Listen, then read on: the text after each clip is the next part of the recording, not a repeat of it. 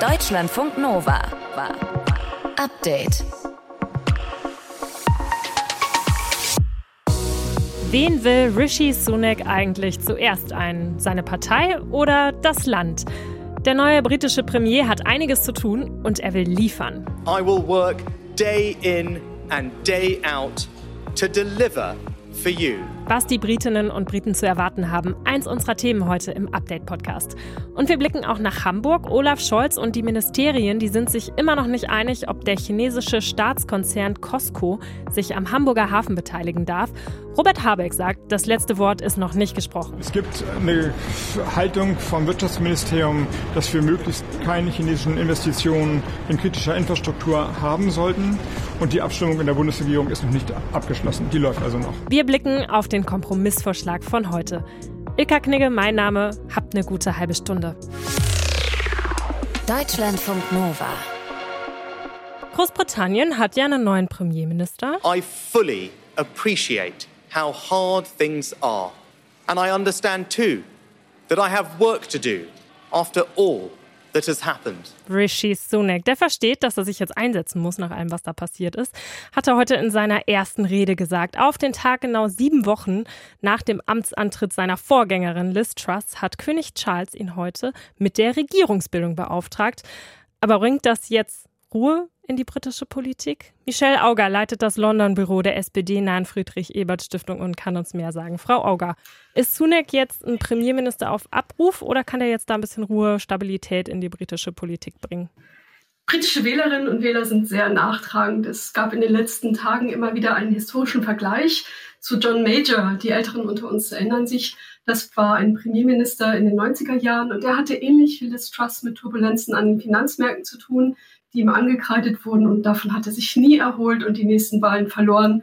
Ein damals noch sehr junger Tony Blair von der Labour Party hat ihn dann ähm, in den Wahlen besiegt und John Major war dann sozusagen von der Bildschwäche verschwunden. Wir haben eine ganz schwierige Situation hier im Land. Wir haben ja auch hier post-Corona eine Situation, wo das Gesundheitssystem überlastet mhm. ist. Weitere Einsparungen in das Gesundheitssystem können wir uns nicht leisten. Es gibt Rekordzahlen bei der Warteliste. Stellen sich vor, Neun Prozent der Bevölkerung warten auf einen Termin für einen Facharzt oder Zahnarzt. Die Wirtschaft wächst nicht, sie schrumpft. Wir haben eine Nordirland-Krise und wir haben eine enorme Verschuldung. Das heißt, er hat ganz, ganz wenig Spielraum mit dem, was er an Programmatik jetzt auflegen kann. Insofern ja, ich glaube, auch er ist ein Premierminister auf Abruf, wenngleich seine Amtszeit vielleicht ein bisschen länger dauern wird. Welchen Eindruck hat Suna denn auf Sie gemacht in seiner allerersten Rede? Die hat er jetzt heute gehalten. Er hat versucht, sich als Kümmerer darzustellen. Ja, er das hat darauf verwiesen, dass er ja Finanzminister war während der Corona-Zeit und dass mhm. man sich damals auf ihn verlassen konnte, dass er ein Programm aufgelegt hat, Kurzarbeitergeld etc. Und dann hat er dann auch gleich die Stichworte genannt, auf die alle gewartet haben. Also ich kümmere mich um den NHS, den Gesundheitsdienst. Ich kümmere mich um die Bildung. Ich kümmere mich um die Verteidigung. Ich kümmere mich um das Leveling up, also die Ungleichheit zwischen London und dem Rest des Landes aufzuheben. Das war ja Boris Johnsons Herzensangelegenheit. Ich kümmere mich darum. Nur was er nicht gesagt hat, wie er das machen möchte, das ist im Moment noch ein bisschen äh, offen. Meine Frage ist auch, um wen kümmert er sich denn zuerst? Weil bei den Tories ist Chaos, im Land ist Chaos. Was ist ihm wichtiger? Er wird jetzt als allererstes mal seine Fraktion hinter sich bringen müssen.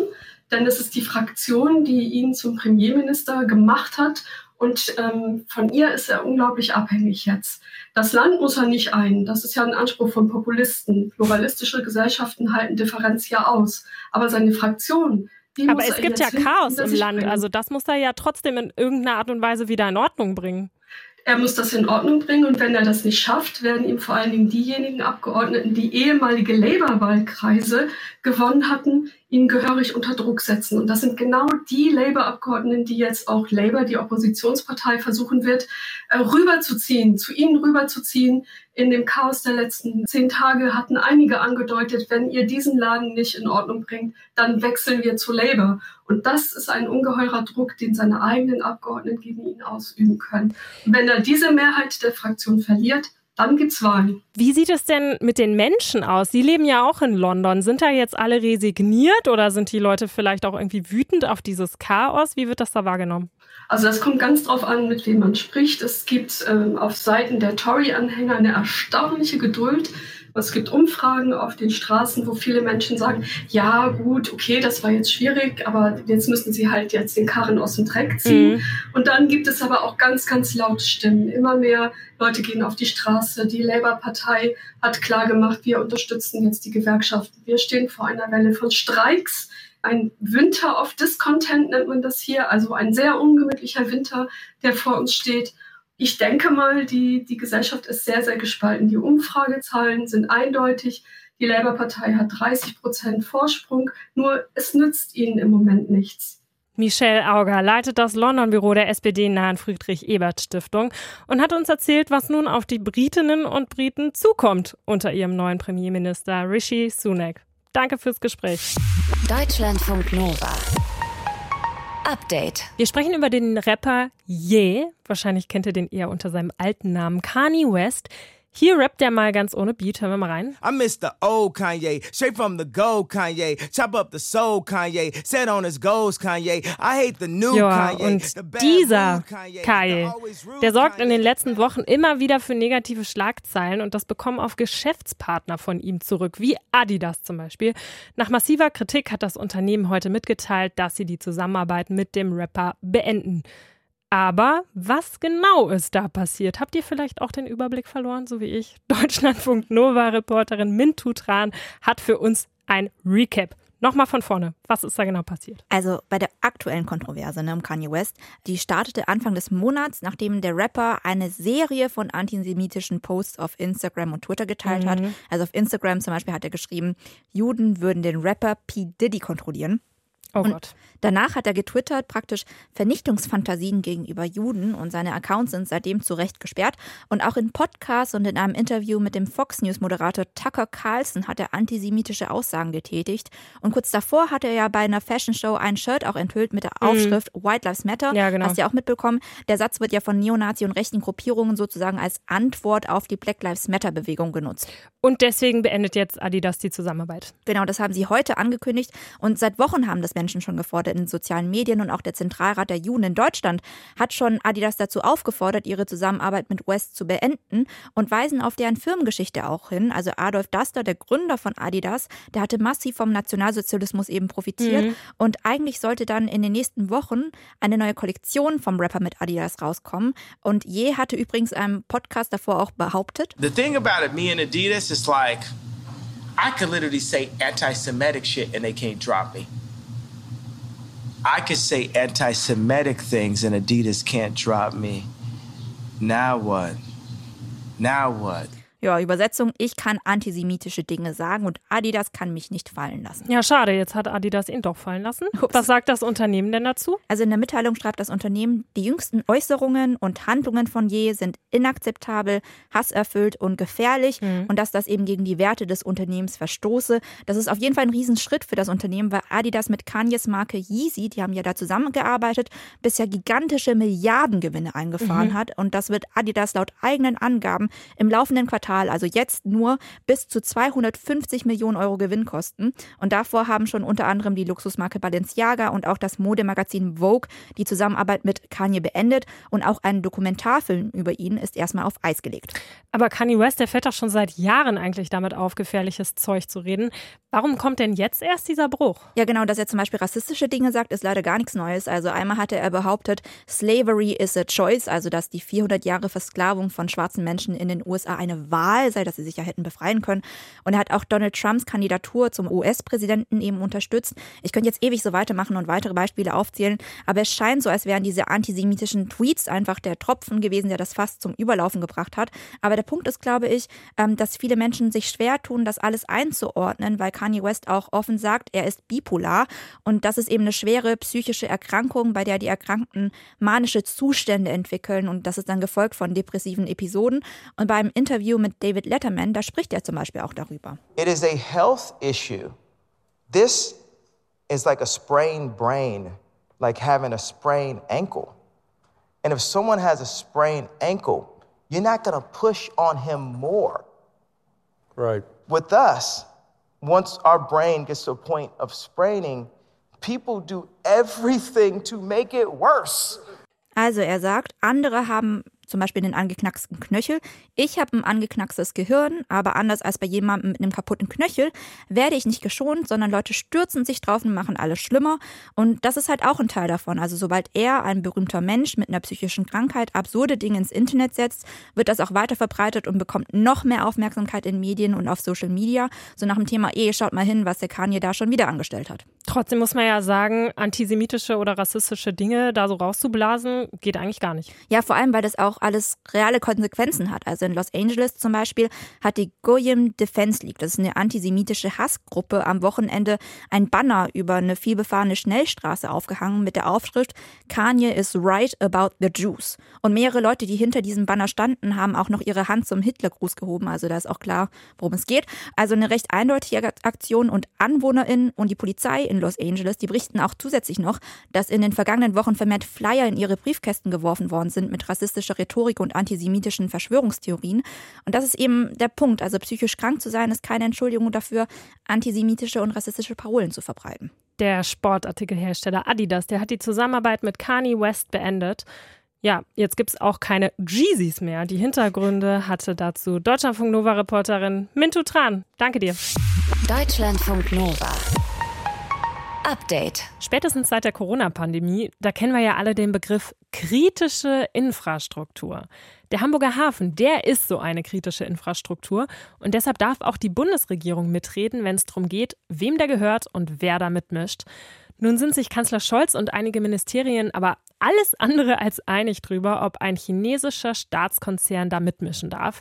Aber es gibt einen Kompromissvorschlag und über den spreche ich jetzt mit meinem Kollegen Timur Göksche. Er ist nicht nur Journalist, sondern auch ausgebildeter Schifffahrtskaufmann.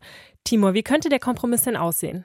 Ja, also Costco würde dann, wenn der Kompromiss durch ist, nur 24,9 Prozent anstelle der ursprünglich geplanten 35 Prozent am Containerterminal Tollerort in Hamburg übernehmen. Das ist eines von vier Containerterminals mhm. in Hamburg. Damit wäre Costco dann ein Minderheitsaktionär. Das heißt, damit könnte Costco dann formal keinen inhaltlichen Einfluss ja, auf Teile der Geschäfte des Hamburger Hafens bzw. des Terminals nehmen. Mhm. Äh, darauf haben sich laut Medienberichten Kanzleramt und Ministerien wohl geeinigt. Bestätigt ist dies allerdings noch nicht. Was wir aber wissen, die Frist, die läuft, und zwar nur bis Ende Oktober. Denn wenn bis dahin keine Einigung herrscht, gilt der ursprüngliche Deal von 35 Prozent als abgesegnet. Lass uns noch mal draufschauen auf Costco. Was ist das eigentlich für eine Reederei? Ja, Costco ist die viertgrößte Reederei der Welt, wenn wir jetzt die Containerkapazität nehmen. Und Costco läuft schon seit über 40 Jahren den Hamburger Hafen an. Aber Costco ist kein gewöhnliches Unternehmen, du hast es schon ein bisschen gesagt, denn das gehört dem chinesischen Staat mhm. und ist Teil eines riesigen Konglomerats von insgesamt 97 Staatsunternehmen, die alle unter dem Namen SASAC firmieren. Mhm. Und diese SASAC untersteht quasi direkt dem chinesischen Staatsrat, also dem Staat. Ja. Und da sind dann sozusagen Kohlebergwerke, Stahlhersteller, Schiffbauunternehmen, die alle zusammenarbeiten und ein großes Monopol bilden. Und deswegen wird ja auch befürchtet, dass China Einfluss nehmen könnte auf die kritische Infrastruktur in Deutschland. Ja, genau. Und dazu kommt halt auch noch, dass durch dieses Riesenmonopol Costco eben einen enormen Vorteil gegenüber seiner Konkurrenz hat. Und deswegen sind sie mittlerweile auch an sieben Häfen in Europa beteiligt. Mhm. Ich glaube, der spektakulärste Fall war 2016, als sie sich quasi den Hafen in Piräus, also in Athen, quasi gekauft mhm. haben. Und Jacob Gonter ist Senior-Analyst beim Berliner China Think Tank Merix. Und nicht nur er kritisiert es, aber er hat gesagt, dass Costco sozusagen einen besseren Zugang zum europäischen Markt hat als andersrum. Denn chinesische Firmen dürfen anders als europäische Firmen in China über Tochtergesellschaften quasi inländische Schifffahrt in Europa betreiben. Und natürlich sieht er auch die immensen Risiken für die nationale Sicherheit und die wirtschaftliche Unabhängigkeit Europas, weil Costco bzw. China dann eine stärkere Position auf dem europäischen Schifffahrtsmarkt erlangen wird. Also da geht es bei ihm nicht darum, ob es 35 Prozent oder 2 Prozent sind. Er meint, es geht um das Gesamtbild. Mhm. Und je mehr Einfluss China hat, desto mächtiger wird es dann eben auch sein. Es gibt ja nicht nur kritische Stimmen, sondern auch Menschen, die sagen, hey, diese Zusammenarbeit zwischen Costco und dem Hamburger Hafen, die ist gut gut. Was sind denn deren Argumente? Ja, generell muss man sagen, der Hamburger Hafen steht im europäischen Vergleich mächtig unter Druck, denn Rotterdam und Antwerpen sind auf den ersten beiden Plätzen. Und deswegen sieht Jan Ninnemann den Deal eigentlich ganz positiv, denn wir reden hier über eine der größten Containerlinienreedereien der Welt, die dadurch mehr Ladung an den Standort bringt. Das heißt, es ist eine Ladungssicherung. Wir sehen, dass der Hamburger Hafen in den letzten Jahren immer, wenn Krisenzeiten waren, Ladung verloren hat, weil eben Räder vorzugsweise die Terminals bedienen, an denen sie beteiligt sind. Ja, das sagt Jan Ninnemann. Er ist Professor an der Hamburg School of Business Administration. Und wie er auch schon anklingen lässt, in Rotterdam und Antwerpen ist China schon beteiligt. Dementsprechend könnte auf mittel- oder langfristige Sicht die Gefahr bestehen, dass Costco eben die Schiffe in diese beiden Städten umleitet und Hamburg dann alleine dasteht. Und neben den vielen Vorteilen vom Hamburger Hafen, also der hat eine gute Hinterlandanbindung, sprich der ist gut an Straße und Schiene angebunden, viele weiterverarbeitende Betriebe sind in der Nähe, sprich die Güter müssen nicht noch extra weit gefahren werden, gibt es auch viele Nachteile, denn der Hamburger Hafen ist im Vergleich sehr teuer. Es gibt hohe Lohnkosten bei Hafenarbeiterinnen, es gibt ein hohes Hafengeld, was sich Costco durch die Beteiligung dann gerne sparen möchte und die Fahrt zum Hafen für die Schiffe ist auch sehr aufwendig, denn es sind fast 100 Kilometer von der deutschen Bucht bis zum Hafen. Was ist denn jetzt deine Einschätzung zu diesem Deal? Also ist das sinnvoll, dass Costco im Hamburger Hafen einsteigt oder nicht? Ja, also ich kann beide Seiten verstehen, aber wenn der Hamburger Hafen im Wettbewerb bestehen möchte, ist dieser Deal meiner Meinung nach schon sinnvoll, solange die europäischen Häfen eben nicht zusammenarbeiten. Denn wie schon gesagt, in Rotterdam und Antwerpen und auch in anderen europäischen Häfen ist China bzw. Costco investiert und nachher steht Hamburg alleine da und der Hafen wird immer weiter schrumpfen. Denn ja, um sich im europäischen europäischen Wettbewerb zu behaupten, braucht es diese Zusammenarbeit meiner Meinung nach. Denn Costco möchte, wenn der Deal durch ist, Hamburg zum bevorzugten Umschlagplatz in Europa machen. Und ja, das würde die Lieferketten stärken, Arbeitsplätze sichern und würde auch die Position von Hamburg im Nord- und Ostseeraum stärken, weil viele kleinere Schiffe, die in die Ostsee fahren, holen sich die Container von den großen Schiffen und verteilen sie sozusagen. Und letztlich handelt es sich ja auch wirklich nur um Anteile am kleinsten der vier Containerterminals. Terminals in Hamburg. Danke dir für deine Einschätzung. Timur Göksche aus dem Deutschlandfunk Nova Team hat uns erklärt, wie der Kompromiss aussehen könnte im Streit um die Beteiligung von Costco, einer chinesischen Reederei, an einem Hamburger Hafenterminal und hat uns auch eingeschätzt, was da die Vor- und Nachteile sind. Deutschlandfunk Nova. Update. Ganz ehrlich, wer von euch ist in letzter Zeit auf der Arbeit doch mal wieder ein bisschen länger geblieben, weil noch was fertig werden musste? Jeder? Und jede achte von euch müsste jetzt gerade hier gerufen haben, so im Stillen. So viele Leute sagen nämlich laut Umfragen, ja, ich mache Überstunden. Und die Finanz- und Versicherungsbranche ist da ganz vorne mit dabei. Aber heißt länger arbeiten eigentlich auch immer mehr arbeiten? Also sind wir überhaupt noch produktiv, wenn wir da so völlig übermüdet noch am Schreibtisch hocken und noch irgendwelche Mails von A nach B schieben? Ich glaube es ehrlich gesagt nicht. Unser Reporter Christian Schmidt, der weiß warum. Gut, es gibt Beispiele, da kommt man mit sachlichen Argumenten nicht weit. I lived in the Fremont factories uh, for, for three years. Slept on the floor. The team who was going through a hard time could see me on the floor. Elon Musk ist ein hoffnungsloser Fall. Der Mann macht keine Überstunden, der macht einfach nie Feierabend.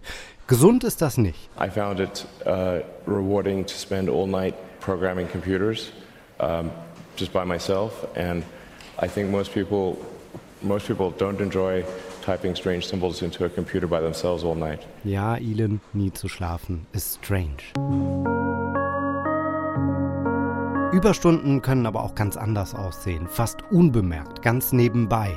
Vielleicht scrollen wir abends auf der Couch noch durch Fachforen, um uns auf den nächsten Tag vorzubereiten. Vielleicht schreiben wir im Bett auch Notizen auf, die wir morgen auf gar keinen Fall vergessen wollen oder wir schauen nochmal in den WhatsApp-Verteiler vom Job. Ganz schlechte Idee, sagt Arbeitspsychologe Tim Hagemann. In dem Moment, wo ich eine Nachricht habe, dann ist es kaum möglich für uns, das zu ignorieren. Und dann gucken wir, was ist da los und dann beschäftigen wir uns damit. Und gegebenenfalls ist es natürlich auch oft etwas, was uns dann vielleicht geistig aufregt, beschäftigt. Dann sind wir schon wieder in der Falle, dass wir halt gedanklich darum kreisen und dann halt auch tatsächlich Stresshormone ausschütten. Die Stresshormone schütten wir auch aus, wenn die Mitarbeitenden um einen rum ja, so langsam Feierabend machen und wir merken, das werden auf jeden Fall Überstunden heute. Wenn der Körper Stress hat, dann zieht er Energie, sagt Hagemann. Das macht das Gehirn, weil es Stress mit Gefahr gleichsetzt. Und diese Energie kann dann zum Beispiel von unserem Immunsystem abgezogen werden. Das heißt, wir sind schwächer gegen Bakterien und Viren aufgestellt, können Verdauungsprobleme bekommen und natürlich belastet uns das auch psychisch. Generell weiß man, da gibt es inzwischen auch Langzeitstudien, dass Erholung und auch Freizeit wichtig ist. Und äh, wenn man das sozusagen nicht hat oder da stark beeinträchtigt ist, kann das auch mit gesundheitlichen Folgen einhergehen.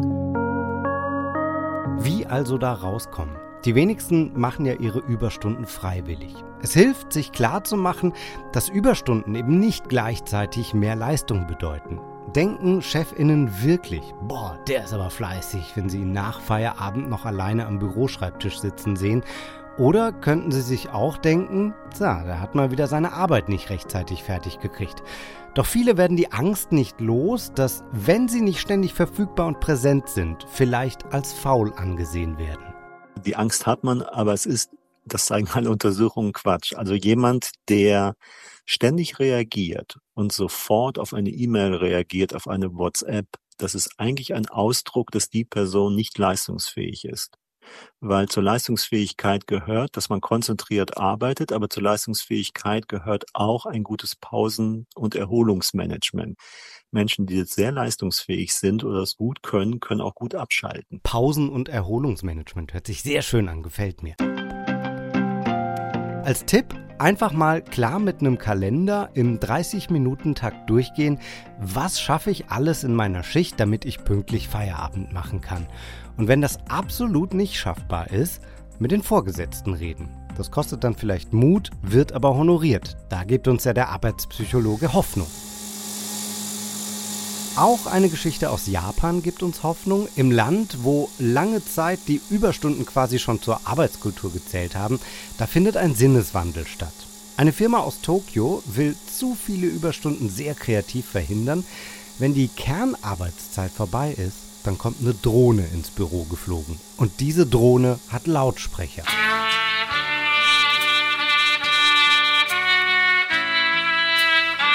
Dieses Lied, Old Long Sign, das plärt laut durchs Großraumbüro dieser Sicherheitsfirma und damit ist klar, weiterarbeiten geht gar nicht, selbst wenn man wollte.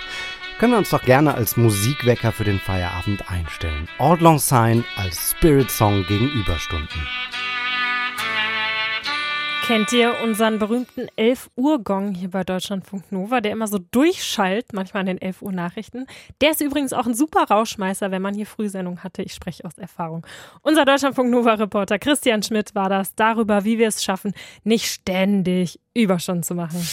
Deutschlandfunk Nova. Update. Abtauchen, Proben nehmen und jedes Mal wieder hoffen, ist sie's, ist sie's, ist sie's jetzt wirklich? Jetzt gibt's den fetten Erfolg nach dem Wrack der Applet. Da suchen Forschende schon länger. Und seit gestern ist jetzt klar, sie haben sie wirklich im Schärengarten von Stockholm gefunden. Die Applet ist ein Kriegsschiff aus dem 17. Jahrhundert, das Schweden zum Beispiel auch im Dreißigjährigen Krieg eingesetzt hat. Und die gilt als Schwesterschiff der Vasa. Das ist auch ein Kriegsschiff aus der Zeit. Könnt ihr euch im Vasa-Museum in Stockholm anschauen. Das ist wirklich weltberühmt. Aber die Applet, die soll jetzt nicht in ein Museum gestellt werden, sondern die soll bleiben, wo sie ist. Warum eigentlich? Fragen wir nach beim Unterwasserarchäologen Florian Huber. Herr Huber, warum lässt man so einen Fund denn bitte schön im Wasser? Ja, das ist ganz einfach. Es gibt unglaublich viele Funde. Wir schätzen, dass es weltweit rund drei Millionen Schiffswracks gibt. Oh. Und alleine in der Ostsee könnten bis zu 100.000 Schiffe liegen. Und äh, die stammen aus allen Jahrhunderten, wirklich von mhm. der Steinzeit bis hin zum Ersten und Zweiten Weltkrieg. Dementsprechend sagen wir, das Meer ist eigentlich das größte Museum der Welt. Und es ist einfach extrem teuer und extrem aufwendig, Schiffe dieser Art zu bergen. Und das ist mit dem Bergen gar nicht getan, sondern nach dem Bergen beginnt das Konservieren, das Erhalten mhm. sozusagen für die Nachwelt. Und das ist einfach ein extremer finanzieller Aufwand. Und äh, nachdem es die Vasa ja schon gibt, die wurde ja in den 60ern geborgen und steht in einem wirklich fantastischen Museum in äh, Stockholm, werden sich die Schweden garantiert nicht nochmal dazu hinreißen lassen, auch das nächste Schiff zu bergen, sondern das wird äh, unter Wasser bleiben und ähm, genau, da erstmal die nächsten 100 Jahre hoffentlich weiterliegen. Es war ja relativ klar, dass die Applet da irgendwo liegt vor Stockholm. Warum hat das denn jetzt so lange gedauert, die zu finden?